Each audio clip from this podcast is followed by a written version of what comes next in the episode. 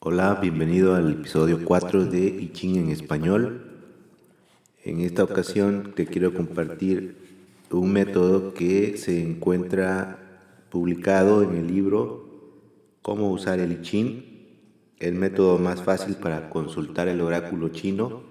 El autor es Stephen, Karcher y eh, este método eh, es el que yo utilizo después de algún tiempo de probar con diferentes métodos, considero que es el que mejor refleja las probabilidades del método más antiguo y tiene la facilidad de que eh, lo puedes este, ocupar en en un tiempo breve. Entonces el método se llama el método de las canicas. Utiliza pues canicas, unas esferas, ¿verdad? Pequeñas, eh, de diferentes colores. Voy a leer la página, eh, es la página 61 y al finalizar este haré algunas observaciones. El método, eh, el método de las canicas. Dice así, las monedas y las varas de milenrama son los métodos tradicionales que se utilizan con mayor frecuencia. Las, monedas son rápidas, pero las probabilidades no son precisas. Las varas de milenrama son más efectivas y más hermosas, pero el procedimiento es complicado y lento. Recientemente se inventó una nueva forma que combina ambos métodos. Es tan simple y directa como el caso de las monedas, pero tienen las mismas probabilidades matemáticas que las varas de Milenrama. Se necesitan un tazón y 16 canicas de cuatro colores distintos, una de un, de un color, tres del segundo color, cinco del tercer color y siete del cuarto color. La elección de colores es totalmente arbitraria, pero asegúrese de recordar qué color corresponde a qué grupo. En este método cada color representa un tipo de línea distinto. Coloque las 16 canicas en el tazón. La canica del primer color representa la línea menos frecuente, una línea yin que cambia a yang, una de 16 probabilidades. Las tres canicas del segundo color representan líneas yang que cambian a líneas yin, tres de 16 probabilidades. Las cinco canicas del tercer color representan líneas yang estables, 5 de 16 probabilidades, y las siete canicas del cuarto color representan las líneas yin estables, 7 de 16 probabilidades. Estas proporciones reflejan el modo en que a la energía yin le gusta estar en su lugar y cómo a la energía yang le gusta moverse. Ahora revuelva las canicas sin mirar, tome una del tazón, dibuje la línea que este color representa. Vuelva a poner la canica en el tazón. Revuelva de nuevo las canicas y sin mirar, elija una segunda canica. Dibuje la línea que este color representa. Repita el procedimiento hasta obtener seis líneas, nuevamente contando de abajo hacia arriba. Esta es la figura primaria. Si hay alguna línea en transformación, cámbiele y cámbiela y cree la figura relacionada. Luego utilice la tabla de hexagramas para determinar números y nombres.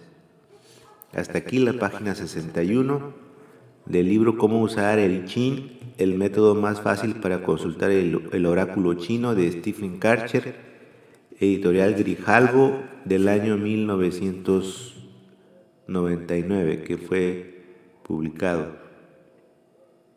Esta obra originalmente está en inglés eh, en 1997.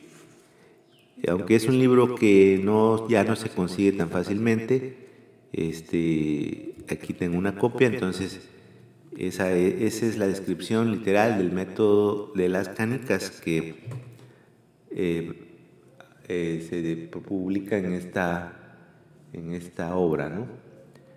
Eh, bueno, te quiero compartir cómo, cómo hice eh, la selección de los colores. En, mi caso yo este, escogí canicas de color rojo, amarillo, azul y verde. Son los cuatro colores. Una sola canica es roja, tres son amarillas, cinco de color azul y siete de color verde. Entonces, ¿cómo, se, cómo, cómo las represento? ¿no? La canica roja, la única canica roja, representa una línea partida igual que las siete verdes. Las si sale una de las siete verdes, entonces dibujo línea yin, o sea, línea partida. Igual con la roja. La diferencia es que la roja eh, se transformará, ¿verdad? O sea, es, la que tiene mutación. Y eh, las tres amarillas son líneas, representan línea yang, o sea, línea entera, con mutación.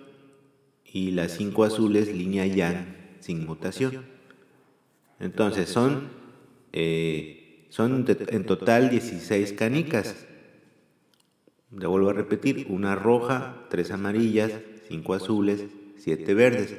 Todas las, las revuelvo en un recipiente, en este caso yo tengo un cubo, ahí las coloco todas y eh, obviamente que hay que agitarlas para que se revuelvan, porque aquí es el azar el que, el que va a jugar también un rol muy importante, ¿verdad? la probabilidad, la sincronicidad que describe Carl Jung en el prólogo de, de Richard Wilhelm. Entonces, se revuelven, se elige una sin ver y dependiendo del color que se tenga, se dibuja la línea de abajo hacia arriba, se construye el hexagrama.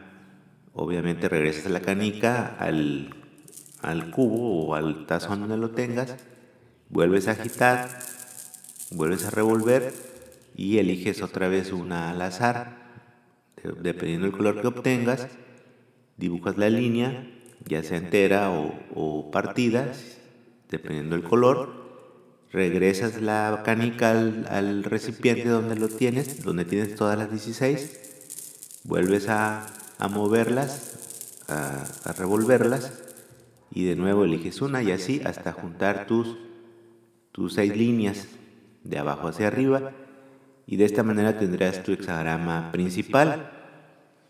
Ya que tengas tu hexagrama principal, si tienes un color rojo en alguna de las líneas o un amarillo, esas líneas eh, se mutan y eh, así puedes eh, dibujar tu hexagrama derivado, tu hexagrama secundario, para tener una, este, una lectura completa.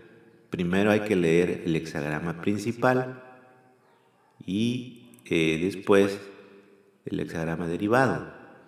Al inicio es recomendable dedicar tiempo al hexagrama principal, porque bueno, pues esa es la respuesta que estás obteniendo, ¿verdad? Y este dedicar tiempo a la, a la respuesta al hexagrama principal.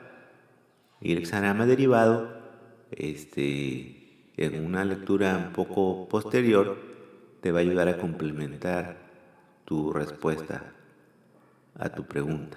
Hasta aquí el método de las canicas.